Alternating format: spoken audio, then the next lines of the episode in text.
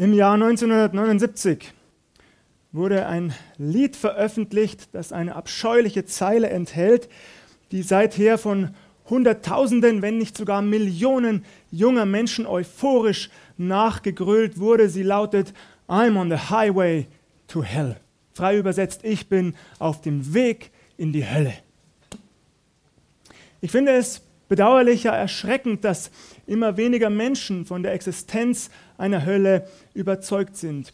Umfragen legen nahe, dass es in diesem Land weniger als 15 Prozent der Bevölkerung sein sollen.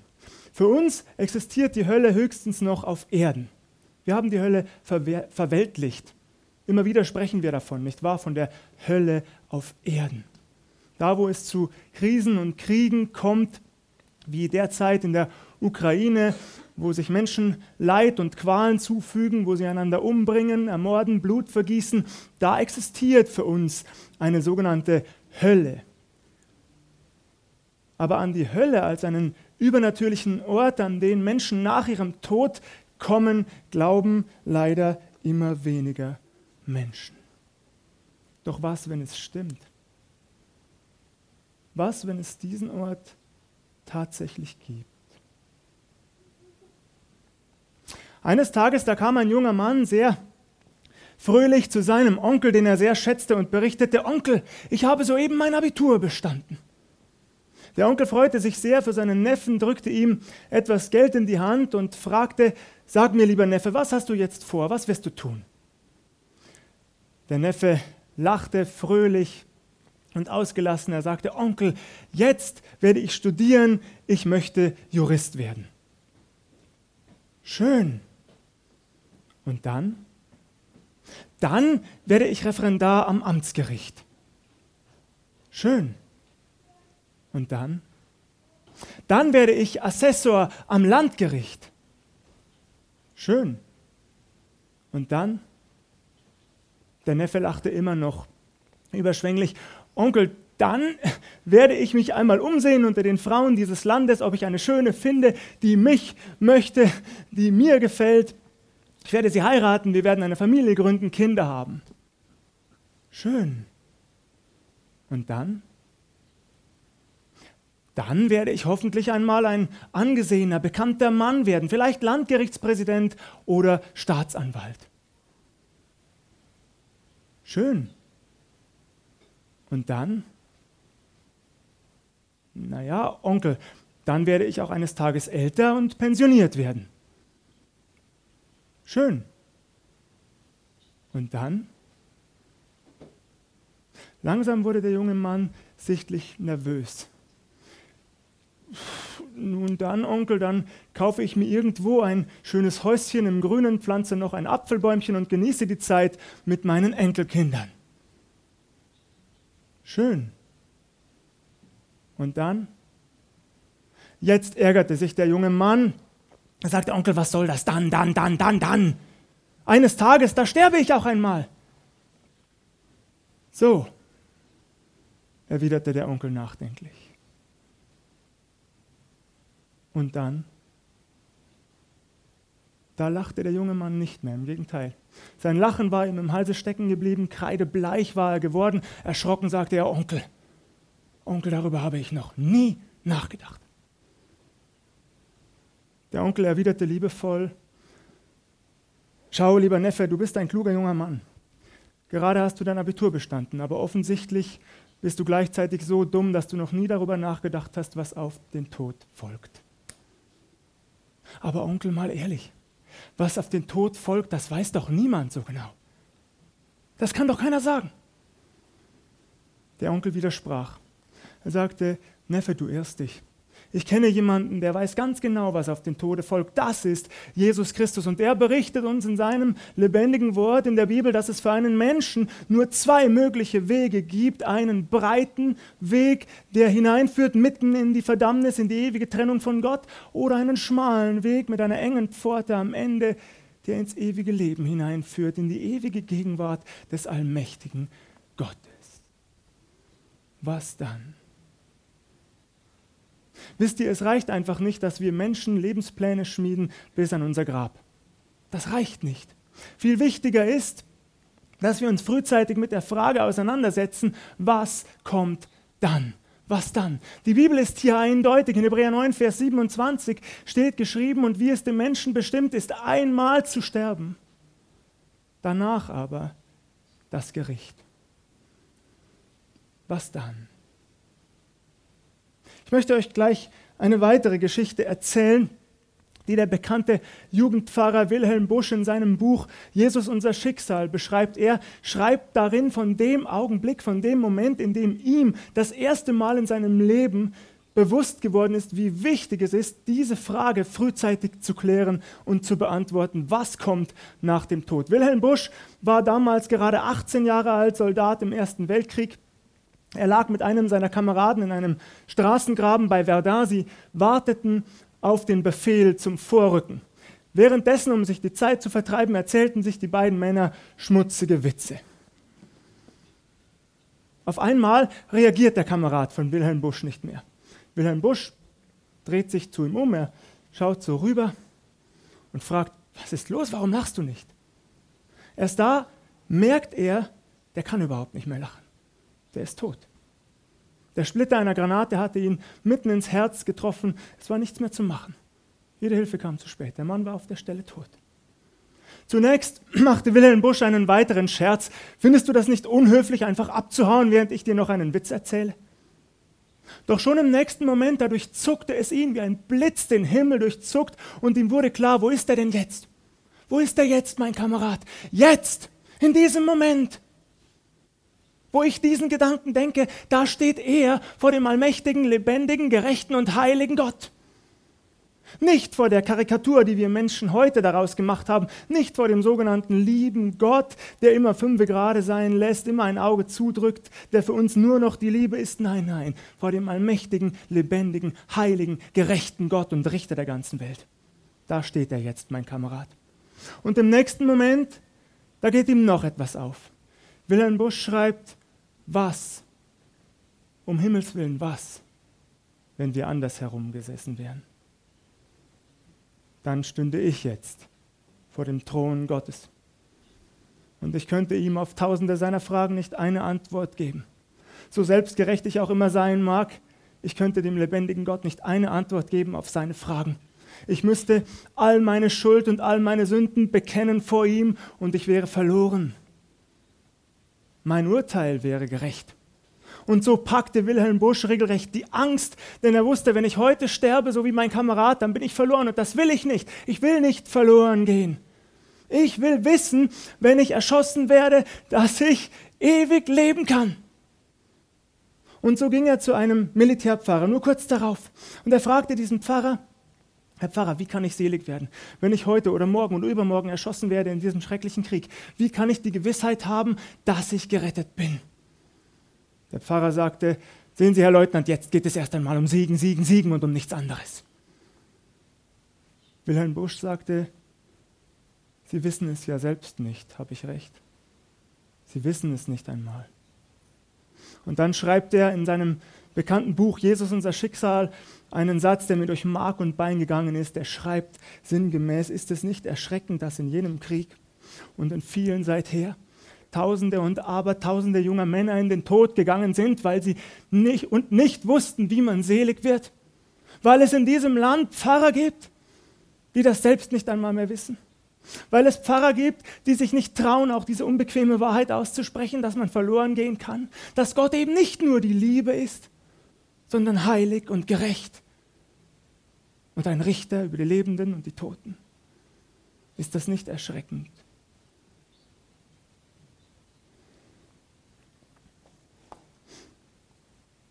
Unser Herr Jesus Christus erzählt eine ähnliche Geschichte. In Lukas 16 da heißt es zunächst in Vers 19, es war aber ein reicher Mann, der kleidete sich in Purpur und kostbares Leinen und lebte alle Tage herrlich und in Freuden. Zunächst berichtet uns Jesus von einem reichen Mann. Er berichtet davon, dass der reiche Mann sein Leben in Saus und Braus lebte, jeden Tag in Freuden lebte, vielleicht viele Feiern, Partys veranstaltete, dass er wirklich protzig reich war Jesus spricht von Purpur und feinem Leinen. Das sind die teuersten Farben und edelsten Stoffe, die man damals überhaupt bekommen konnte. Im Grunde malt uns Jesus hier im ersten Vers das Bild eines Königs vor Augen, der interessanterweise namenlos bleibt. In den nächsten Versen ändert sich das Bild. Dort heißt es, ein Armer aber mit Namen Lazarus lag vor seiner Tür. Der war voll von Geschwüren und begehrte sich zu sättigen von dem, was von des reichen Tisch fiel. Doch kamen die Hunde und leckten an seinen Geschwüren. Vor der Tür dieses reichen Mannes, da liegt ein Armer im Dreck. Er hat nichts, gar nichts. Im Gegenteil, er ist so arm, dass er die Mülltonnen des reichen Mannes nach Essbarem durchwühlt, um wenigstens noch ein wenig länger überleben zu können. Zugleich erfahren wir, dass er schwer krank ist, über und über mit Geschwüren bedeckt. Wenigstens die Hunde scheinen Mitleid mit ihm zu haben. Sie kommen und lecken über diese offenen Wunden. Wobei ich mir vorstelle, wenn ein Hund über so ein Geschwür leckt, dann erreicht er eher das Gegenteil. Das lindert nicht den Schmerz, das ähm, macht ihn eher noch schlimmer. Jedenfalls, dieser arme Mann, er bekommt einen Namen. Das finde ich spannend. Jesus gibt ihm den Namen Lazarus und er drückt damit eine enorme Wertschätzung aus gegenüber dem reichen Mann, der namenlos bleibt. Noch etwas ist mir aufgefallen bei diesen Versen. Denn das ist ein Bild, auf das wir auch heute stoßen können. Dieses Bild des Jammers, dieses Bild des Ekels, wo Reich und Arm so nahe beieinander liegen. Geht dann mal durch die Großstädte unseres Landes. Geht nur einmal, wenn ihr Zeit und Lust habt, vom München Hauptbahnhof zum Odeonsplatz. Was seht ihr da? Da seht ihr die Straßen gesäumt von den prachtvollsten und schönsten Gebäuden, architektonische Meisterwerke, die viele Luxusboutiquen beinhalten, wo man nur die teuersten und edelsten Kleidungsstücke und Schuhe und Uhren bekommt oder Luxusautos. Und gleichzeitig werdet ihr immer und immer und immer und immer und immer und immer wieder auf arme Menschen stoßen, Bettler, Obdachlose, die da, wenn sie Glück haben, auf einem Schlafsack an der Straßenseite liegen oder wenn sie Pech haben auf altem Zeitungspapier und Pappe. So nah liegen Arm und Reich zusammen, auch in unserem Land, auch da, wo es uns im Grunde gar nicht passt, nicht wahr? Wo wir das gar nicht sehen wollen. Und doch ist es so.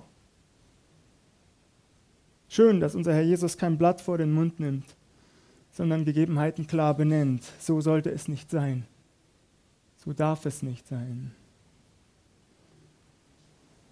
Es begab sich aber, dass der Arme starb und er wurde von den Engeln getragen in Abrahams Schoß. Nun erzählt uns unser Herr, dass der arme Lazarus starb. Wir wissen nicht, wie alt er war. Wir erfahren nichts von einer Beerdigung. Spielt auch gar keine Rolle. Denn Lazarus, das ist das Entscheidende, er wird auf der Stelle nach seinem Ableben von den Engeln Gottes, auch dafür sind diese Wesen da, diese übernatürlichen Boten aus dem Himmel, in die Arme in die ewige Gegenwart Gottes getragen, in Abrahams Schoß heißt es hier. Der Reiche aber starb auch und wurde begraben. Auch den reichen Mann ereilt den Tod. Auch hier erfahren wir keine Einzelheiten. Wir erfahren nicht, wie kurz nach Lazarus das geschah. Er wurde begraben, heißt es, sachlich, nüchtern. Ja, wahrscheinlich war es eine pompöse Beerdigung. Viele, viele Menschen gaben dem reichen Mann das letzte Geleit. Aber nutzte ihm das etwas? Jeder von uns stirbt eines Tages. Und wir Menschen sind Meister darin, das zu verdrängen, nicht wahr? Es trifft immer nur die anderen, aber doch niemals uns. Stimmt das? Nein, das stimmt nicht. Und genau deswegen ist es so wichtig, dass wir frühzeitig die Augen öffnen, uns die Augen öffnen lassen und uns diese Frage beantworten, was dann? Seht ihr, es kann jederzeit soweit sein. Ich weiß, manche werden mir unterstellen, ich möchte hier jemandem Angst machen. Nein, das ist nicht meine Absicht. Ich möchte uns nur aus dieser menschlichen Naivität und Torheit herausholen, zu denken, dass wenn ich 20 oder 30 oder 40 oder 50 bin, ich noch genug Zeit habe. Das ist nicht der Fall. Möglicherweise stirbt der eine von uns schon auf dem Rückweg von diesem Gottesdienst. Wissen wir es? Und deswegen ist es so wichtig, dass wir uns diese Frage beantworten. Was dann? Das hat nichts mit Angstmacherei zu tun, nichts damit Panik zu schüren. Das sind einfach Tatsachen, mit denen wir Menschen uns nicht oft beschäftigen, aber beschäftigen sollten. Wie geht es weiter bei dem reichen Mann? Als er nun in der Hölle war, hob er seine Augen auf in seiner Qual und sah Abraham von ferne und Lazarus in seinem Schoß. Und er rief und sprach, Vater Abraham, erbarme dich meiner und sende Lazarus, damit er, die, damit er die Spitze seines Fingers ins Wasser tauche und kühle meine Zunge, denn ich leide Pein in dieser Flamme. Der reiche Mann findet sich in der Hölle wieder.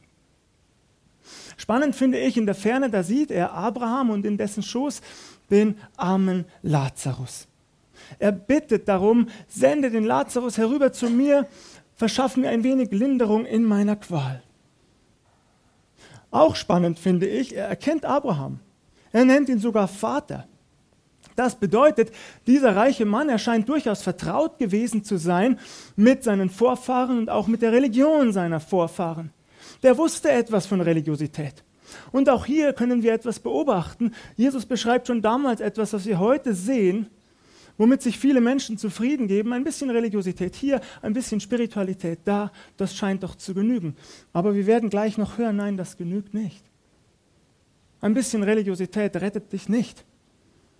Ein paar Kerzen anzuzünden, getauft zu sein, christlich getraut, am Ende christlich beerdigt in geweihter Erde. Völlig egal. Nichts davon wird dich retten.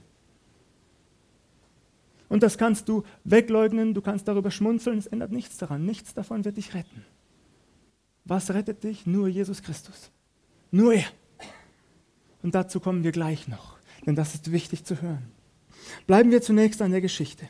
Abraham aber sprach, Gedenke, Kind, dass du dein Gutes empfangen hast in deinem Leben. Lazarus dagegen hat Böses empfangen. Nun wird er hier getröstet, du aber leidest Pein.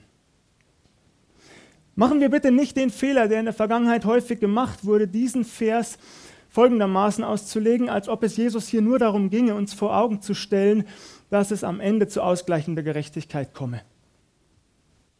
Dass es gar nicht um Jesus selber ginge, um den Glauben an ihn, sondern im Grunde nur darum, wie du gelebt hast, das will Jesus nicht sagen. Jesus sagt hier nicht, jeder, der arm war, jeder, der hoffnungslos war, jeder, der krank war, jeder, der verzweifelt und traurig war, der wird automatisch im Himmel sein und alle, die reich waren, werden automatisch in die Hölle kommen. Das sagt er nicht. Denn auch das möchte ich betonen, Reichtum an sich ist nicht schlimm, ist nichts Schlechtes. Überhaupt nicht. Wenn es dir gut geht, wenn du eine gute Arbeitsstelle hast, wenn du gutes Geld verdienst, dann darfst du das genießen. Nur einen Fehler solltest du nicht tun. Und das ist genau der Fehler, den der reiche Mann in Jesu Geschichte getan hat. Ihm ging es nur um sich selbst. Er drehte sich Zeit seines Lebens jeden Tag nur um sich selbst. Er sah den armen Lazarus immer wieder. Wenn er den Müll oder die gelben Säcke rausgebracht hat, dann hat er den gesehen. Ah, vielleicht ist er gar nicht rausgegangen, er hatte Diener, aber er hat ihn jedenfalls gesehen, den armen Lazarus. Aber nichts getan, um sein Leid zu lindern.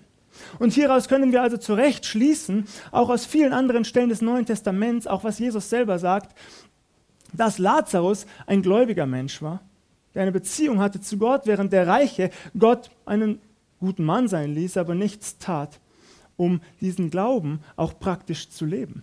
Nachfolge Jesu heißt immer, dass ich meinen Glauben praktisch lebe, Nächstenliebe übe. Das heißt nicht, dass wir die ganze Welt retten können, das wäre naiv.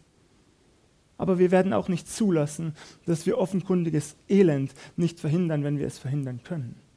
Wir werden Zeit investieren, wir werden Kraft investieren, wir werden Geld investieren, wir werden Material investieren, um Menschen zu helfen. Auch das ist ein Kennzeichen von einer lebendigen Beziehung zu Jesus Christus. Und in all dem besteht zwischen uns und euch eine große Kluft, dass niemand, der von hier zu euch hinüber will, dorthin kommen kann und auch niemand von dort zu uns herüber. Da sprach er, der reiche Mann, so bitte ich dich, Vater, dass du ihn sendest in meines Vaters Haus, denn ich habe noch fünf Brüder, die soll er warnen, damit sie nicht auch kommen an diesen Ort der Qual. Plötzlich wird dem reichen Mann bewusst, ich habe noch fünf Brüder, die vermutlich alle so gelebt haben wie er. Und so bittet der Vater Abraham, sende Lazarus zu ihnen. Ich möchte nicht, dass sie das gleiche Schicksal erleiden wie ich. Sende ihn dorthin in meines Vaters Haus, lass sie warnen, ich bitte dich. Abraham aber sprach, sie haben Mose und die Propheten, die sollen sie hören. Nun sagt Abraham etwas ganz Entscheidendes. Unser Herr Jesus gibt uns in dieser Geschichte ganz klar den Weg vor. Es ist alles da, um glauben zu können. Alles. Jesus Gott hat uns sein Wort gegeben, die Bibel. Mose und die Propheten, die heiligen Schriften des Alten und des Neuen Testaments, das reicht, um zu einem persönlichen, lebendigen Glauben an Jesus Christus durchzudringen. Das ist genug. Und das sagt Abraham dem Lazarus auch ganz deutlich. Man braucht nichts anderes. Und kein Mensch hat eine Entschuldigung. In diesem Land schon gar nicht. In diesem Land sind Bibeln frei zugänglich.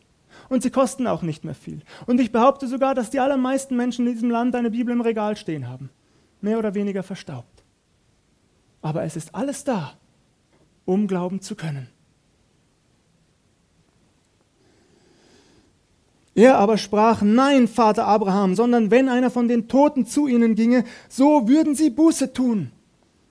Der reiche Mann ist nicht zufrieden mit dieser Antwort, er widerspricht. Er sagt, nein, das genügt nicht.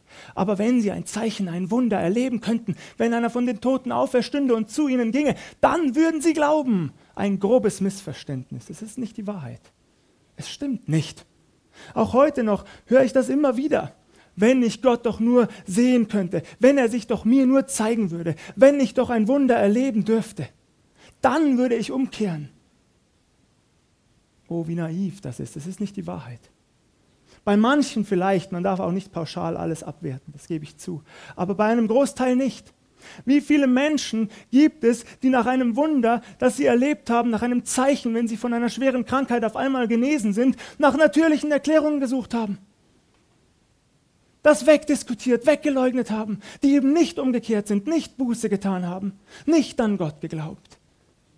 Es ist ein grobes Missverständnis zu denken, man müsste nur Zeuge eines Wunders werden, um an Gott zu glauben. Das ist nicht die Wahrheit und Jesus bestätigt uns das in seinem Wort.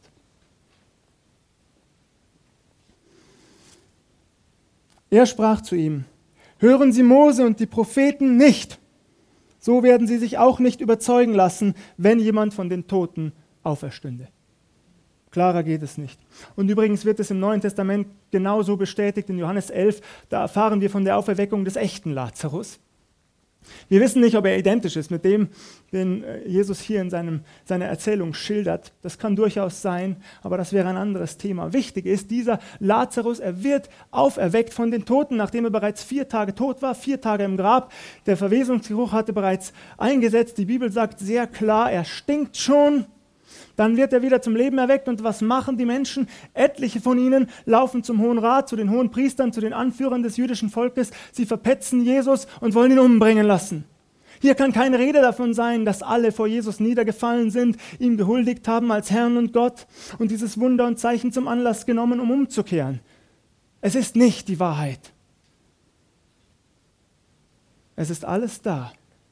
Aber ihr Lieben, das ist die gute Nachricht, das ist die gute Botschaft, dass das Wort Gottes reicht, um gerettet zu werden. Dass es reicht, darin zu lesen mit offenem Herzen. Dass es reicht, uns zu öffnen für Jesus und für seinen Heiligen Geist, der uns erreichen will, der uns ansprechen will. Jesus sagt, ich bin der Weg und die Wahrheit und das Leben. Niemand kommt zum Vater denn durch mich. Und im Alten Testament, da gibt es eine Zusage Gottes, wenn ihr mich von ganzem Herzen suchen werdet, so heißt es beim Propheten Jeremia in Kapitel 29, so will ich mich von euch finden lassen. Wenn ein Mensch Gott von ganzem Herzen sucht, dann bekommt er immer eine Antwort. Immer. Und so bitte ich uns heute Morgen, dass wir das ernst nehmen, dass wir uns nicht ärgern über diese Botschaft, dass wir aber auch nicht versuchen, sie einfach wegzuleugnen oder wegzudiskutieren, sondern dass wir uns das bewusst machen. Ja, es gibt eine ewige Trennung von Gott, es gibt eine ewige Verlorenheit. Aber genau das will Gott nicht. Gott will nicht, dass Menschen ewig verloren gehen.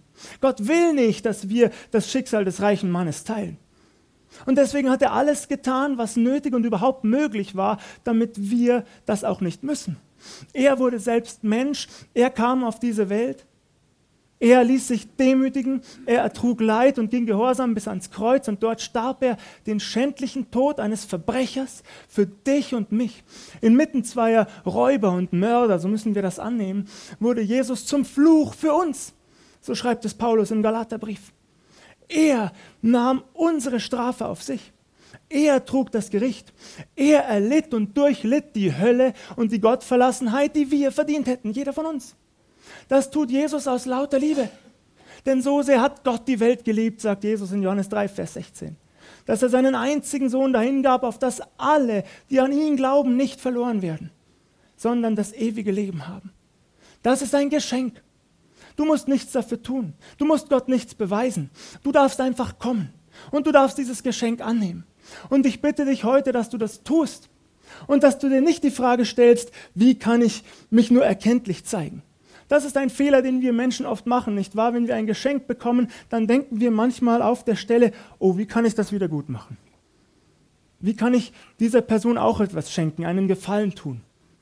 Seht ihr, wenn ich meinen Kindern, die sind vier und sieben Jahre alt, etwas zu ihrem Geburtstag schenke, dann erwarte ich nichts zurück. Es ist nicht so, sie sagen Danke und das freut mich, da geht mir schon das Herz auf. Und das genügt mir. Mehr erwarte ich nicht. Es ist nicht so, dass ich da stehe und mir denke, na jetzt könntet ihr aber in eure Zimmer gehen und mir ein Bild malen. Nein, ihr Lieben, das wäre doch absurd. Im Gegenteil, ich freue mich auch noch für Sie, wenn ich dann sehe, wie Sie mit Ihren neuen Spielsachen spielen. Oder wie meine Emma ihrem kleinen Bruder etwas aus einem Buch vorliest. Da stehen mir manchmal Tränen in den Augen. Und ich bin so dankbar dafür. Wie absurd wäre es, wenn ich als Vater eine Gegenleistung erwarten würde für ein Geschenk, das ich von Herzen mache. Und das tut Gott in einem unvorstellbar viel höheren Maße für uns. Und alles, was wir tun müssen, ist, komm an das Kreuz Jesu und sag ihm, ja, ich bin ein Sünder. Ja, ich habe Fehler gemacht. Aber heute nehme ich dein Geschenk an. Deine Liebe, deine Gnade. Ich nehme es an. Und ich danke dir von Herzen dafür. Und ich bitte dich, dass du mein Leben veränderst. Das, was ich nicht selber schaffe, das lege ich dir heute hin. Das biete ich dir an. Jeden Bereich. Übernimm du die Kontrolle, übernimm du die Herrschaft, werde du zum König in meinem Herzen. Mehr will Jesus nicht von uns. Das ist alles. Nur dein Ja, nur deine Ehrlichkeit. Mehr nicht. Und wenn du das getan hast, dann bist du ein Kind des lebendigen Gottes geworden. Die Bibel sagt in Johannes 1, Vers 12, so viele ihn aber aufnahmen, denen gab er das Recht, Gottes Kinder zu werden und zu sein. In diesem Moment hast du das Recht. Und du wirst merken, wie der Heilige Geist in dir dich mehr und mehr verändert, wenn du dich darauf einlässt. Du musst das gar nicht selbst schaffen. All deine schlechten Eigenschaften, deine Charaktereigenschaften, die du nicht selbst verändern und überwinden kannst. Das will Jesus in dir vollbringen, wenn du dich ihm anvertraust. Und dann, so sagt es die Bibel auch, werden wir eben nicht in die ewige Verdammnis kommen, sondern in den Himmel. Wir sind vom Tod zum Leben hindurch gedrungen, wenn wir Jesus angenommen haben. Ins ewige Leben hinein. Ewig frei, ewig fröhlich, ewig erfüllt. Ohne Leid, ohne Geschrei, ohne Schmerzen. Keine Tränen, die mehr vergossen werden. Wunderbar. Die Bibel sagt ja nicht sehr viel über den Himmel. Das hat dazu geführt, dass wir uns viel ausgedacht haben, wie das sein könnte. Nicht wahr? Ihr kennt vielleicht diesen Bayer im Himmel, der dann Harfe spielt und noch ein Bier bestellt. Weiß nicht, ob das so sein wird, aber es wird unvorstellbar schön sein. Und ich bin auch gerne bereit, Harfe spielen zu lernen. Aber wisst ihr, vor allem freue ich mich. Vor allem freue ich mich, ewig in der Nähe meines Herrn Jesus Christus zu sein. Und ich kann es kaum erwarten, vor ihm niederzufallen, von Angesicht zu Angesicht und ihm zu danken von ganzem Herzen für das, was er getan hat für mich. Und so lade ich dich ein heute, entweder ganz neu oder wieder neu, übergib dein Leben Jesus. Heute kannst du das tun. Jetzt ist die Stunde, jetzt ist die Zeit, du kannst es jetzt tun. Vielleicht hörst du das zum ersten Mal, dann zögere bitte nicht. Geh nicht nach Hause, verlass diesen Raum nicht, gib Jesus heute dein Leben und dann kannst du nach Hause gehen als ein Kind des lebendigen Gottes. Und dann ist völlig egal, was morgen passiert oder übermorgen. Ewig frei, ewig erfüllt, ewig bei Jesus. Durch ihn. Gelobt sei er dafür. Amen.